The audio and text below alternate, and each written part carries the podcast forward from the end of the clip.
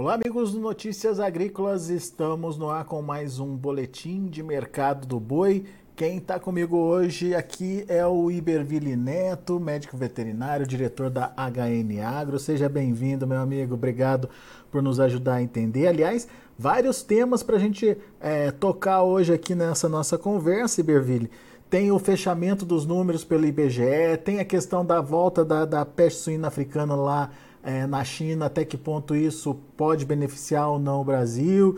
É, temos o mercado por aqui é, em andamento, enfim, muita coisa para a gente entender e analisar aí. Mas vamos começar com o mercado, Iberville, só para a gente pontuar esse início de semana, quais são as expectativas aí, segunda quinzena do mês é, já acontecendo.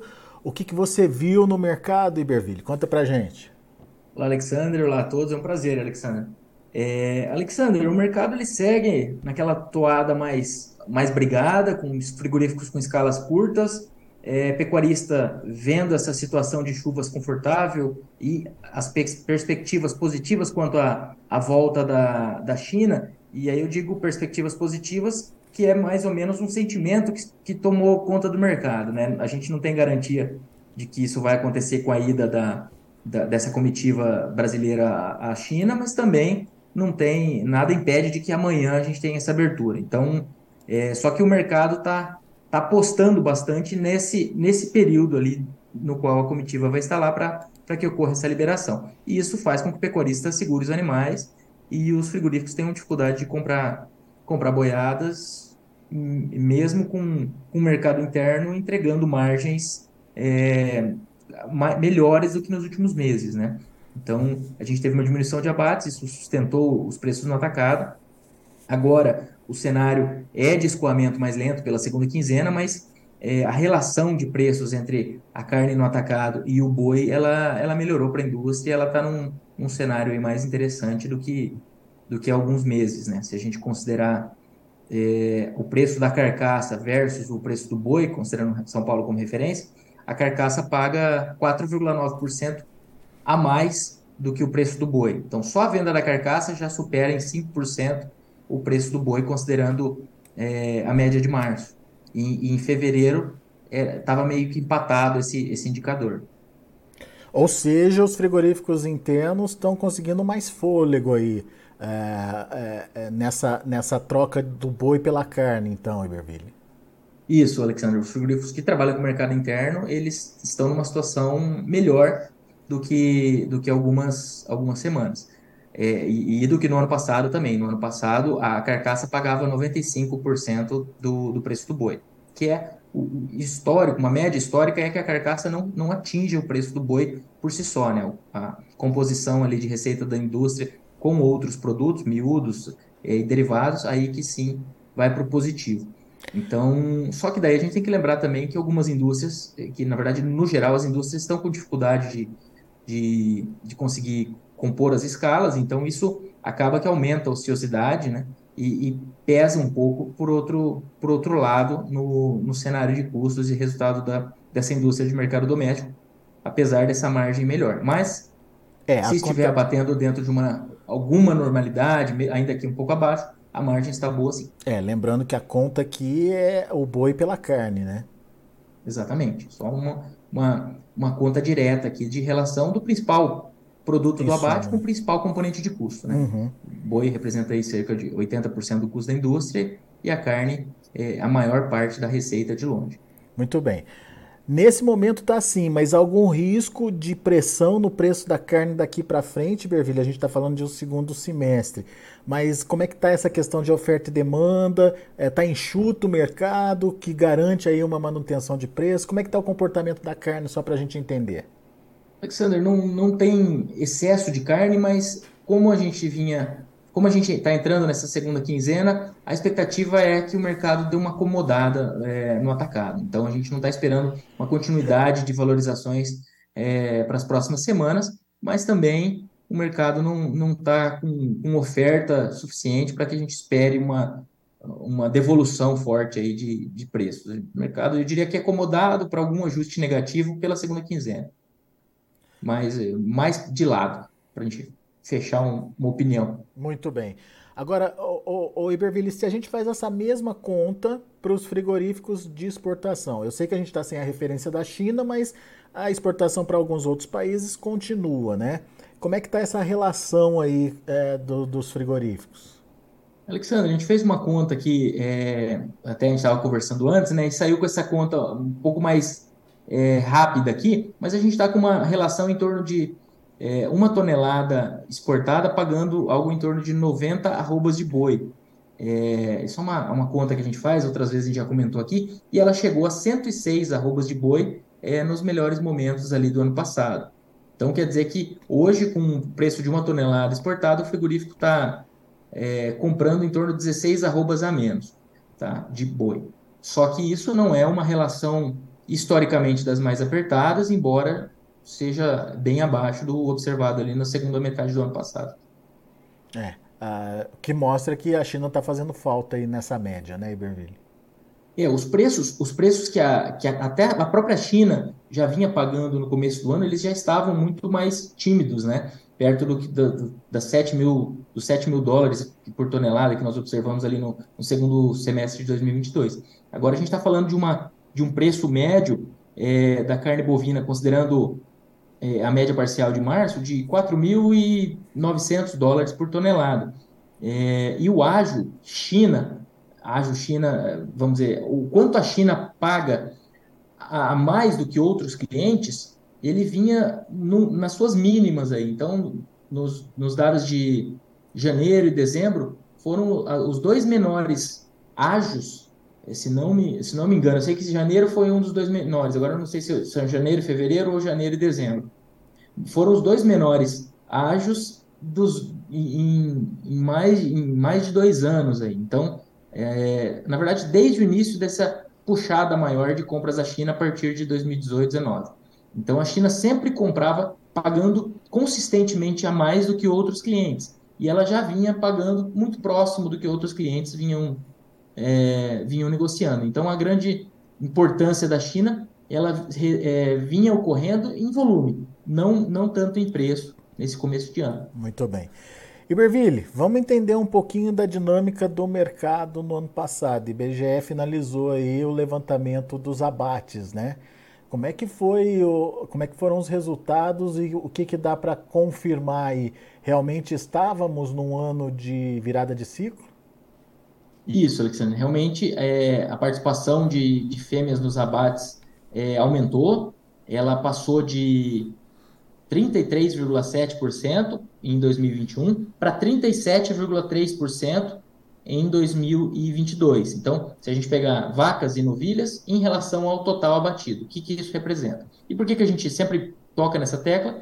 Porque quanto mais fêmeas indo por gancho, isso aumenta a oferta de carne, claro, e, mas também ilustra o cenário de desinvestimento na atividade, que por um lado pressiona o mercado hoje, mas por outro lado vai afetar a oferta de bezerros em algum momento do futuro próximo e o ciclo volta para a fase de alta. Então, é, é, o, é o ciclo pecuário que a gente acompanha, de sempre, está sempre comentando, né? Então, Agora, esse aumento da oferta. Pode falar. Não, eu ia perguntar o seguinte: essa, essa participação de 37,3 é o ápice, é o. É, é, é o, o, maior ponto de participação ou podemos ver isso expandir ao longo desse ano ainda, Iberville? Alexander, é, olhando o histórico que eu tô, que eu tô com ele na mão aqui, em 2018, que foi o, o ápice de participação de fêmeas da, da fase anterior de baixa do ciclo, a gente teve 41,6% de participação de fêmeas nos abates. É, então, a gente está falando ainda de, de um acréscimo da, da oferta de fêmeas é, potencial se a gente olhar o histórico. Né? Tem então, espaço e, e a nossa aumentar, expectativa. Né? Isso. A nossa expectativa é que 2023 seja um ano ainda de mais oferta, tanto de fêmeas como de oferta geral de gado. Né? Então, isso está na, tá, tá na expectativa. Agora, quando a gente olha é, o, aumento como um todo, né, de, de, de abates como um todo, é, quais, como é que estão esses números, Ibervini? Alexander, o abate total ele aumentou 7,5% em 2022 na comparação com 2021, tá? É, indo, é, o abate de machos, é, bois, né, segundo o IBGE, aumentou 1,1%, vacas tiveram um aumento de 18,7%, novilhas 20,2% e novilhos, que são os, os machos jovens, 8,7%. Então, é, vacas e novilhas tiveram um aumento aí da ordem de 20%, enquanto bois praticamente estabilidade, novilhos 8,7%. Uh, todas, as todas as categorias tiveram um acréscimo, uh, boi menos, vaca, vacas e novilhas mais aí, fêmeas mais aí então na participação. Agora, a tendência para esse ano é manter essa condição? Uh, podemos ver mais participação de bois e novilhos ou as vacas vão continuar dominando aí os abates, Iberville? Alexander, é, pelo, pela movimentação, como é, 2022 foi o primeiro ano de aumento da participação de fêmeas, normalmente isso dura mais de um ano, esse movimento. É, eu, eu diria que, que a gente tem espaço para aumentar a oferta de vacas e novilhas, que já tem sido, inclusive, observado quando a gente pega estados mais, mais ao norte, estados mais é, que tem uma aptidão maior para cria, né? E esses estados, eles vinham com um cenário mais confortável de oferta, mesmo antes dessa questão da China. Então, é, eu diria que para 2023 a gente tem espaço de ter um aumento tanto dos abates totais ainda, como um aumento do, da participação de fêmeas e dos abates de fêmeas. Vale lembrar que em 2021 a gente teve o menor abate em, se não me engano, 10 anos. Então, é, esse aumento está sendo, um tá sendo em cima de um abate é, que veio é, bem enxuto, né? Então a gente está tendo um aumento, mas esse, esse abate agora de 2022 ele não foi um abate historicamente alto. Muito bem. Agora, a participação de bois tende a aumentar? Houve um crescimento, dá para dizer, tímido em 2022 de 1%, Iberville? Ou é, é um, ou é um crescimento significativo uh, diante, olhando só a categoria? É, é um crescimento tímido, mas é, quando a gente pega o, o tanto que varia o abate de, de machos, ele é mais, ele é mais sutil do que, é, do que os abates de fêmeas, porque realmente quem, quem manda na, na oferta de, de carne é a, a vaca, é a novilha.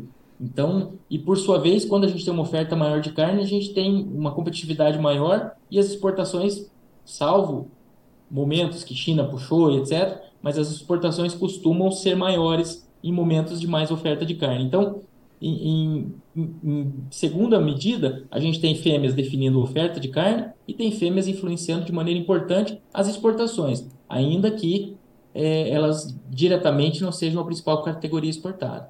Mas, voltando ali à, oscilação dos abates de bois, nós tivemos, pra, como referência, em 2021, uma queda de 2,1% nos abates de bois, considerando os machos mais erados, né, que é a categoria que tem maior quantidade de, de animais de machos. Então, uma queda de 2,1%. E o abate total tinha caído 7,3%. Então, assim, os abates de machos, eles têm uma, uma variabilidade menor, menor, enquanto o crescimento e a retenção de crescimento de abate e a retenção de fêmeas que acaba definindo ali é, o ciclo pecuário e acaba sendo o foco da atenção. Muito bem.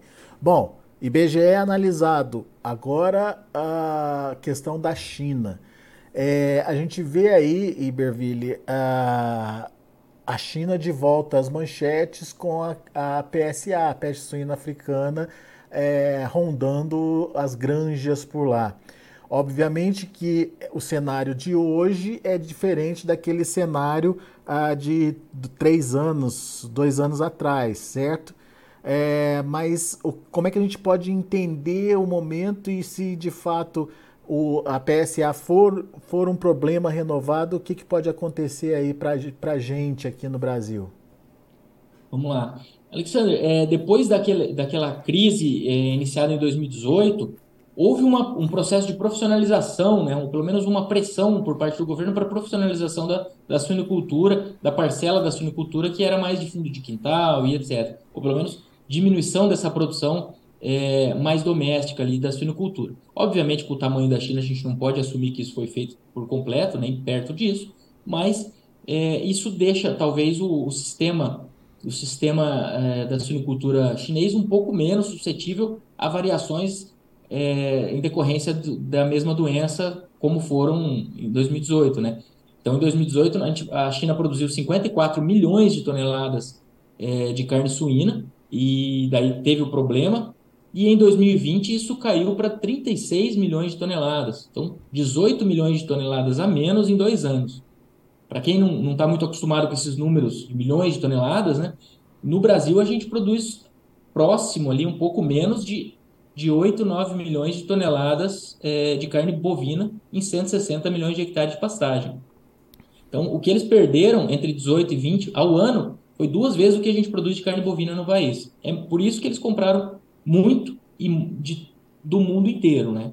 Então, é, aí foi, foi essa lacuna de proteínas que, que eles deixaram e começaram a comprar mundo afora. Pra, vamos dizer, caso isso evolua, lembrando que, que a, China não, não, não resolveu a sua questão de peste suína africana nesses últimos anos, ela, ela controlou e recuperou a produção, mas a peste suína africana ela não foi erradicada do país, né?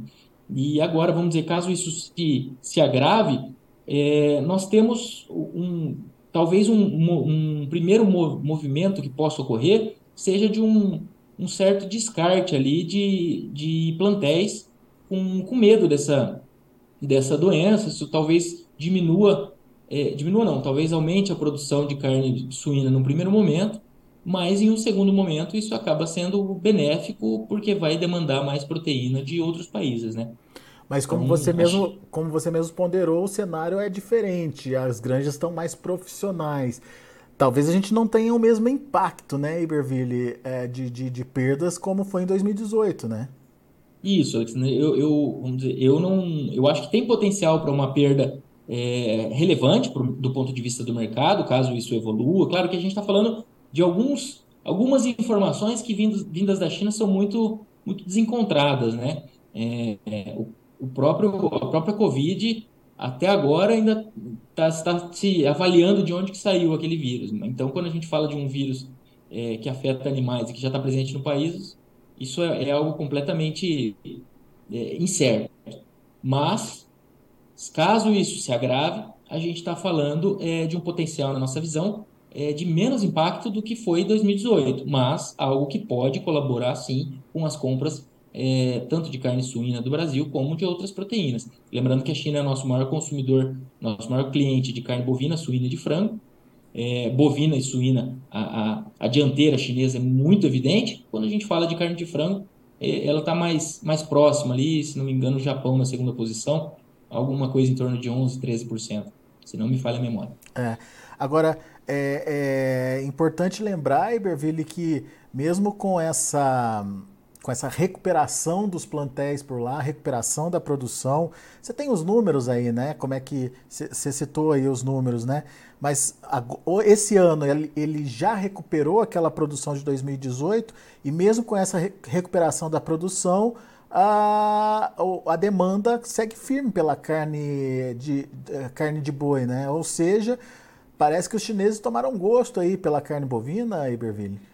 Isso, Alexandre, isso aí, isso aí é um ponto muito importante. É, eles já tinham, ele, é, eles produziram ali 54 milhões de toneladas em 2018, 2017, 2018. Já tinham produzido um pouco mais, mas vamos dizer, quando começou a crise lá, eles estavam na casa de 54 milhões. Chegaram a 36 milhões de toneladas anuais e já em 2022 já estavam nas 55 milhões de toneladas novamente. E, e aí a associação disso com o que você falou que é o que nos gera essa expectativa positiva do ponto de vista de continuidade do mercado chinês. É, eles já voltaram à sua produção é, semelhante ao pré-peste suína africana e seguem comprando mais carne do Brasil e mais carne de, de diversos outros fornecedores. Então, a carne, a carne bovina, ela, ela faz parte, ela está fazendo parte em maior grau do cardápio do chinês, né? Isso. Então, isso é um ponto muito positivo e que mantém aí as projeções até do próprio USDA de aumento das compras do país e assim por diante. Muito bem. Então, foco agora na é, comitiva que está indo lá para lá a China é, na, nas próximas semanas, né, Iberville? Isso. Comitiva, é, eu li meio por cima, mas parece que é a maior comitiva que já, que já foi, se não me engano. Então, uma comitiva grande, é, vamos torcer para que não, não seja só um passeio, né? Que voltem de lá com bastante notícia boa para o agronegócio, para o Brasil como um todo. Estamos na torcida aqui e é, especialmente para essa questão da, da, da suspensão das vendas em decorrência do caso atípico de vaca louca. E também, um, lembrando que agora a gente já começa a ver a poeira baixar, caso isso se, é, se resolva nesses próximos dias, o mercado deve dar uma firmada, escalas estão curtas e assim por diante. Uma, uma não, uma andada até, né? Mas a gente tem que sempre pontuar aqui, Alexandre, aí, é, eu convido a todos da cadeia a deixarem esse, esse assunto bem em pauta, que é a, o, o, ajuste desses termos do, do protocolo brasileiro, porque nada impede. Isso. Oi? Importantíssimo isso. Quem define isso. a volta é a China? Como assim? Se cumprimos é. todas as regras, né? É, por que não retomar imediatamente, né? Exatamente. Um caso atípico, definido pela Organização Mundial de Saúde Animal como tal, é, não, não pode ser motivo para um, uma suspensão dessa. É, sim, não, não, não há justificativa. Então, isso tem que ser é, realmente é, remodelado, algum ajuste, até alguma, alguma é, regionalização, embora do ponto de vista é, sanitário, essa regionalização também não tenha lógica, porque a gente está falando de um caso esporádico que acontece em qualquer animal do mundo inteiro a partir de uma certa idade. Então, mas já seria um impacto menor, já, já seria vantagem. Boa. Meu amigo, obrigado mais uma vez por estar aqui com a gente, ajudar a gente a entender mercado e principalmente as notícias que podem impactar aí o preço da arroba do boi. Volto sempre, Berville. Obrigado, Alexandre. Um abraço a todos, é um prazer. Contem com a gente. Valeu, grande abraço. Tá aí, Berville Neto, HN Agro, aqui com a gente no Notícias Agrícolas. Ah, confirma, confirmado, portanto, crescimento nos abates em 2022. É, fechamento do IBGE aponta para uma alta de 7,5% ah, no volume de animais abatidos, participação maior aí de vacas e novilhas uh, vacas quase 19%, novilhas pouco mais de 20% uh, é, em volume de abate. Né? No final das contas, as fêmeas é, nas escalas de abate representando aí 37,3% contra 33,7% do ano anterior. O ano que mais se abateu fêmea aí na comparação foi 2018 com 41,6%, ou seja, tem fôlego ainda para esse ano ter maior participação de fêmeas nas escalas de abate. Além disso, falamos também sobre a peste suína africana de volta à China e o que, que isso pode significar em termos de renovação das compras bovinas, de carne bovina brasileira para aquele país. Ah, e, obviamente, o comportamento dos preços da carne, da carne aqui no atacado a, a carne ela vem é, se mantendo aí com uma leve pressão somente, enquanto bo o boi gordo segue firme também, mas mesmo assim a margem dos frigoríficos tem se mantido positiva. Aliás, é, a, a melhor margem do ano, quase 5% de margem quando a gente faz a conta do boi pela carne. Uh, isso significa que os frigoríficos, principalmente que trabalham com o mercado interno, estão administrando bem essa crise aí uh, causada pela questão da, da vaca louca típica lá do Pará. Deixa eu mostrar para vocês os preços lá na B3. Nesse momento, a situação é a seguinte: mercado bastante é, Uh, diferente aí para março, por exemplo, queda de 0,12% a R$ 283,65. Para abril, R$ 294,80, subindo 0,26%. O maio cai 0,2% a R$ 293,10. Junho ainda sem referência. Na última sexta-feira, o indicador CPE fechou a R$ 278,90, estável. O indicador CPE é estável. Uh, segundo o levantamento aí uh, feito através do indicador. Daqui a pouco a gente volta com outras informações e mais destaques. Na sequência tem João Batista Olive com Tempo e Dinheiro aqui no Notícias Agrícolas.